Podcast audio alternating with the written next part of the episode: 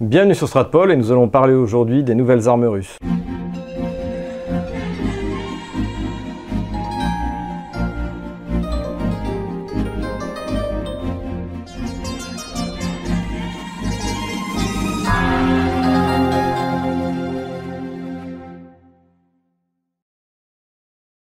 En mars prochain, cela fera deux ans que euh, Vladimir Poutine a présenté devant les gouverneurs de la Russie les nouvelles armes que la Russie euh, allait mettre en service ou dont elle devait continuer le, développement pour permettre d'avoir une avance euh, sensible dans certains domaines particuliers vis-à-vis de, ses, concurrents et principalement de son adversaire principal d'aujourd'hui, c'est-à-dire les États-Unis.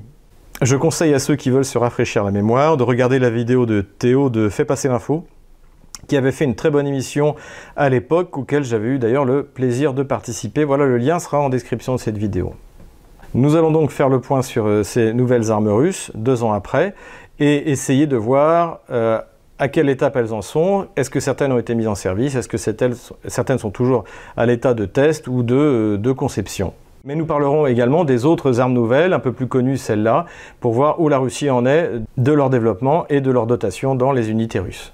La première arme dont nous allons parler, eh bien, il s'agit du laser Peresviet. Alors, lorsqu'il est apparu, lorsqu'il était décrit par Vladimir Poutine, tout le monde se demandait à quoi il allait servir exactement. Donc, aujourd'hui, on le sait. En fait, c'est un laser qui est capable d'aveugler eh bien, les aéronefs, les drones et même jusqu'aux satellites. Eh bien, cet armement a été mis en service dans une, dans une unité de, de, l'armée russe. Euh, comme tous les systèmes laser, euh, euh, on ne sait pas si elle sera capable de fonctionner en cas de brouillard ou de mauvais temps. En tout cas, l'arme existe bien et mise en dotation. Une autre arme avait été présentée, il s'agissait du Poséidon. Donc le Poséidon, c'est un drone sous-marin inhabité qui était capable d'emporter euh, euh, dans des grandes profondeurs euh, une charge nucléaire et donc de remonter au dernier moment pour détruire des installations portuaires militaires ou, dans le cadre de la dissuasion nucléaire, eh bien, menacer des villes, sachant qu'en plus, on le sait, les villes américaines, les villes principales, eh bien, sont euh, sur les côtes soit euh, ouest, soit est euh, des États-Unis. Donc, pour autant qu'on sache, eh bien, les tests ont continué avec ce, Poséidon. Il devrait être livré à l'armée russe et équipera tout d'abord le sous-marin Belgorod, donc, qui, a été mis en service bien, en 2019.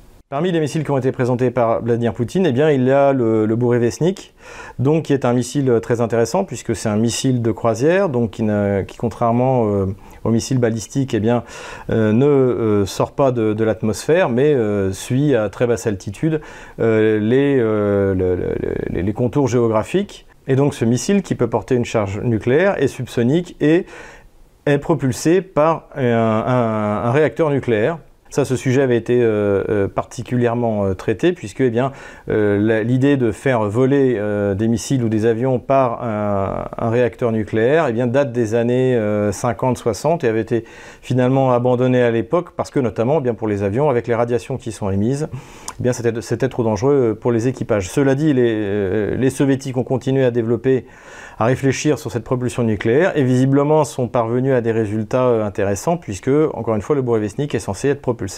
Donc de manière euh, infinie, il peut faire 5 euh, fois le tour de la Terre avant de taper sa cible et propulsé par, par un, moteur nucléaire.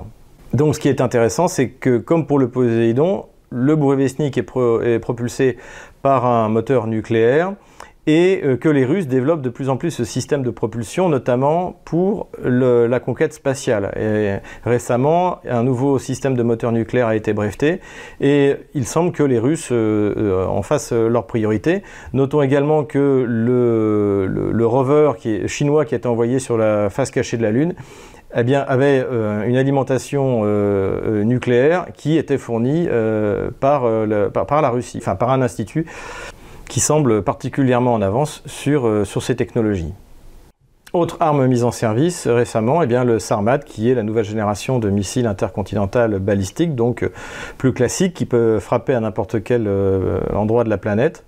Une autre arme, en fait, qui dépend elle aussi d'un lanceur balistique, vient d'être mise en service dans une unité russe. Il s'agit de, de l'avant-garde, Donc l'avant-garde, en fait, ce sont des, ailes volantes qui nécessitent d'être lancées par un missile balistique et qui ensuite peuvent euh, descendre vers leur cible euh, en corrigeant leur, euh, leur, trajectoire, en évitant les, différents systèmes antimissiles et surtout en volant jusqu'à Mach 30, hein, c'est-à-dire en gros 30 000 km/h.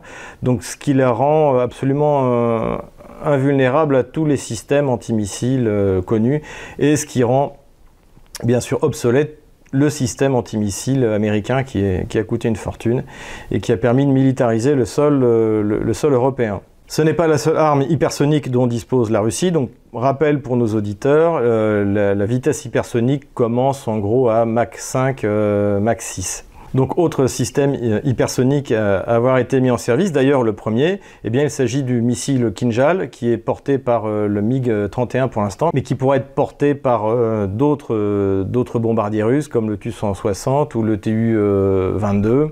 Et une version plus courte du Kinjal devrait pouvoir être emportée par le Sukhoi 57 lorsqu'il sera mis en service. Donc la Russie est le premier pays à euh, être capable de, mettre en œuvre au sein de son armée et de manière euh, effective, hein, puisque encore une fois on ne parle pas de, systèmes en projet, ce sont des systèmes qui sont en dotation. Et grâce aux missiles, euh, grâce à ces missiles hypersoniques, notons que le, le Kinjal a été testé, utilisé dans le cadre des manœuvres qui ont eu lieu récemment en Crimée et auxquelles Vladimir Poutine a assisté. La vitesse hypersonique pour les armes russes semble devenir une norme, puisque euh, on savait que la Russie avait développé des missiles anti-navires comme le Bastion, euh, qui sont déjà supersoniques, ce qui est déjà euh, extraordinaire, parce que eh bien, il n'y a quasiment aucun système de défense navale qui peut arrêter un missile supersonique. Mais après avoir accompli donc cette, performance supersonique, eh bien, la Russie s'oriente désormais vers des armes anti-navires hypersoniques avec le Tsirkon, qui devrait également atteindre Mach 8, Mach 9 et qui sera imparable, ce qui évidemment représente une, menace dissuasive euh, vis-à-vis eh de, la, flotte américaine.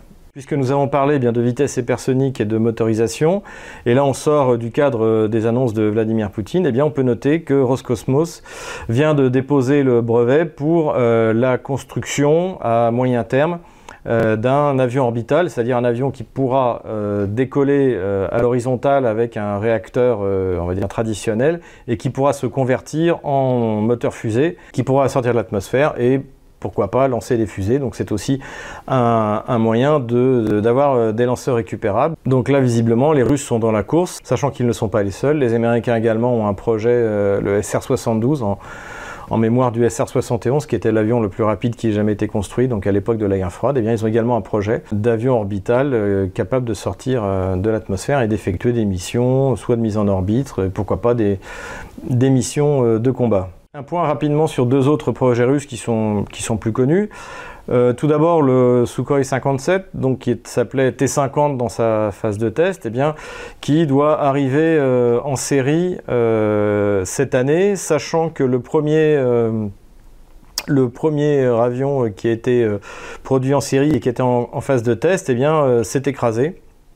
Donc, euh, bon, ce sont des choses qui arrivent dans les, dans les développements aéronautiques. Euh, il ne faudrait pas que ce soit systématique. Il est important de souligner que pour les Russes, le Sukhoi 57, c'est euh, quelque chose de totalement nouveau. Le Sukhoi 35, qui est un, avion tout à fait remarquable, comme le, le, le MiG-35, son, on va dire son, petit frère, ces, deux avions, en fait, sont des déclinaisons et des MiG et des Sukhoi précédents.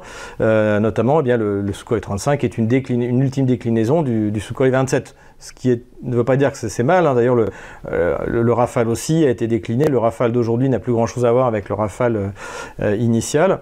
Euh, et là, les Russes ont pris le risque de définir quelque chose de complètement nouveau qui est censé être euh, donc de, cinquième génération et il y a des défis techniques qui doivent, être relevés. Euh, en principe, ils ont tous été relevés pour l'instant, sauf la propulsion. Puisque l'un des défauts qui a été notamment souligné par l'armée de l'air euh, indienne, c'est que eh les, moteurs, les réacteurs russes ont moins de disponibilité que, les moteurs français et s'usent plus rapidement. Il s'agissait également de faire en sorte que le, futur moteur eh bien, émette moins de rayonnement thermique pour, être, pour que l'avion soit réellement furtif, ce qui, à mon avis, n'est pas le cas dans la mesure, eh bien, on voit les, moteurs actuels du, du Sukhoi 57 ne sont pas carénés, donc euh, on ne voit pas comment les, radiations calorifiques euh, puissent être contrôlées. Ce moteur doit, en plus, pour d'ailleurs que l'avion puisse réellement être de cinquième génération, permettre ce qu'on appelle l'hypercroisière, c'est-à-dire de voler euh, à Mach 1,4, en tout cas à dépasser la vitesse du son, sans avoir recours à la post combustion, c'est-à-dire pour, euh, pour les néophytes comme moi, c'est-à-dire en, envoyant du carburant euh, euh, derrière la tuyère pour, pour, augmenter, pour augmenter la poussée, donc ce qui est très consommateur en carburant. Et en principe, donc, ce moteur, ce futur moteur qui doit équiper le Sukhoi 57 permettra ça, également. Donc ce moteur est, en cours de, fin, de, développement et on espère qu'il équipera le plus rapidement possible le Sukhoi 57. Il s'appelle le Isdelier 30. Je ne sais pas trop comment traduire, ça veut dire le produit 30. On va plutôt garder la dénomination russe, donc Isdelier 30, qui à terme doit non seulement équiper d'ailleurs les Sukhoi 57, mais même les futures productions euh, de Sukhoi 35. Il semble donc en général que la question de la propulsion des, euh, engins euh, des aéronefs soit une, une, priorité euh, de la recherche russe. Autre projet qui est déjà apparu sur la scène, qui a même défilé euh, sur la place rouge, eh bien, il s'agit euh, du nouveau tank, le T-14 Armata, donc, qui est un système d'armement totalement nouveau, puisque eh bien, dans la préoccupation aujourd'hui qui est, euh, prioritaire de, l'armée russe, c'est-à-dire de, protéger la vie du soldat russe, eh bien, l'équipage euh, est totalement protégé dans, un, une capsule euh, blindée à l'intérieur du char et la tourelle est totalement euh, téléopérée. Donc ce projet aussi a, pris du retard, déjà parce que évidemment, le, comme le Sukhoi 57, eh bien, le, ce char-là coûte plus cher que ses, précédents, qui ont, dans les structures, euh, et finalement c'était des vieilles structures, comme le T72 qui, était, euh, qui a évolué en T90, en, T4, en T72 euh, nouvelle version, etc., etc. Donc là, évidemment, le, ministère de la Défense, par souci d'économie, a étalé la, dotation et, donc il est actuellement donc il y a des, unités de chars qui en, sont équipées et on peut dire que c'est un peu les, tests réels de ce char. Voilà, donc c'est tout de même un risque technologique, hein, puisque si la tourelle était opérée, c'est-à-dire que eh bien tous les systèmes sont renvoyés euh, par, euh, par du numérique, par, de, par du câble optique. Euh, donc c'est un saut technologique et, on va voir ce que ça donne. Bon, là aussi, comme pour le Sogei 57, le, projet, pour des questions de finances, pour différents, différentes raisons, a pris, a pris du retard, mais, mais devrait aboutir. En tout cas, je pense qu'à la fin de l'année 2020, on aura les idées claires là-dessus. Enfin, dernier sujet que je voulais aborder, c'est le porte-avions russe. Ceux qui s'intéressent au conflit syrien et à la marine russe ont vu les exploits, entre guillemets, de l'amiral Kuznetsov, qui, en dehors du fait qu'il dégage une fumée noire, une épaisse fumée noire, eh bien, euh, n'est particulièrement plus adapté aux opérations, euh, on va dire, euh, outre-mer. Et d'ailleurs, lorsqu'il a été déployé au large de la Syrie, il y a deux avions, un MiG et un, Sukhoi, qui se sont écrasés parce que la Russie a perdu ses capacités dans ce domaine-là, parce qu'en plus, eh bien, le choix qui a été fait à l'époque soviétique d'avoir des, ce genre de bateau donc, euh, est assez contraignant. Pour les néophytes, il y a trois types de, porte-avions, on peut dire, ou de porte-aéronefs. Il y a euh, ceux qui sont à, décollage et atterrissage vertical. Euh, il y a ceux qui sont à décollage court, donc c'est ceux qui ont les tremplins. Et il y a ceux comme bien le, le, Charles de Gaulle français ou tous les tous les bateaux de la, tous les porte-avions de la Navy américaine, eh bien, qui sont à, catapulte, on dit euh, catobar. Voilà. Donc, euh, l'avantage de la catapulte, eh bien, c'est que vous pouvez décoller à pleine charge euh, et que vous dépensez moins de carburant. Tandis que les deux autres systèmes, surtout le système à décollage vertical, en gros, après avoir décollé, vous avez vidé la moitié de vos réservoirs. Donc voilà, l'Union soviétique, elle, avait développé euh, les, les, Stobars. Euh, il faut savoir aussi que idéologiquement, l'Union soviétique euh, était contre les porte-avions, puisque c'était un moyen de projection de puissance et d'impérialisme, et que par principe, soi-disant, l'Union soviétique n'était pas, impérialiste. Aujourd'hui, la question se pose pour la marine russe, un, de moderniser l'amiral Kuznetsov, alors, ce qui est visiblement très compliqué, on en est déjà à deux accidents. le bateau est tout de même, tout de même assez vieux. Est-ce que ça en vaut la peine? Et la question est aussi de construire un porte-avions Katobar sur comme le chef du Charles de Gaulle ou des Américains. Donc les, Russes ont un projet. Il faut savoir qu'en fait, euh, comme pour la France, ça ne rime rien d'avoir un seul porte-avions. Si les Russes en construisent un, ils sont obligés d'en construire deux, et ça coûte très cher. Et la question qui se pose aujourd'hui à la Russie, comme pour les autres pays, c'est est-ce qu'il est utile d'avoir euh, un porte-avions à l'époque où euh, des missiles supersoniques ou hypersoniques, vous allez mettre des milliers de, de, matelots sur un navire qui risque d'être coulé sans avoir même pu voir venir, venir le missile. Beaucoup en Russie pensent que ce n'est pas la peine. D'autant plus que eh bien, c'était en Ukraine, à Nikolaïev, que, les, euh, que les, ce genre de bateau était, était, construit.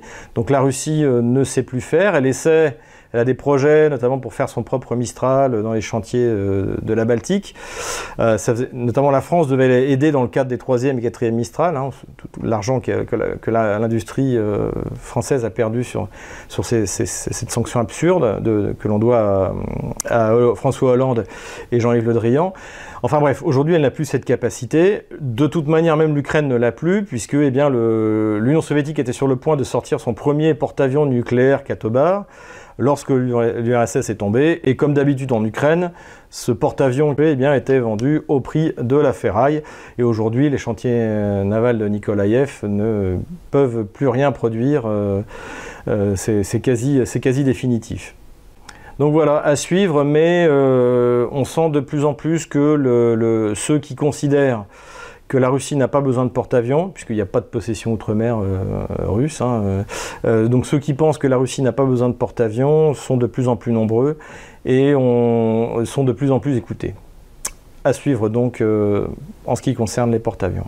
Voilà donc un point euh, qui n'est pas exhaustif, mais euh, j'espère le plus, le plus complet possible sur les nouveaux armements russes. N'hésitez pas à faire des commentaires si vous avez d'autres idées. Si le sujet vous intéresse, eh euh, faites passer la vidéo, mettez des pouces bleus, et puis faites-moi des commentaires sur des sujets proches si ça vous intéresse que, que je fasse des vidéos là-dessus.